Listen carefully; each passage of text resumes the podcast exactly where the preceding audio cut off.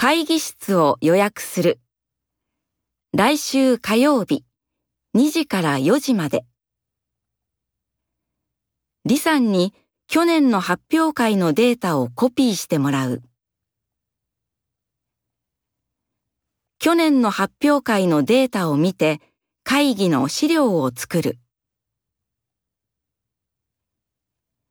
作った資料を金曜日午後3時までに課長にチェックしてもらう。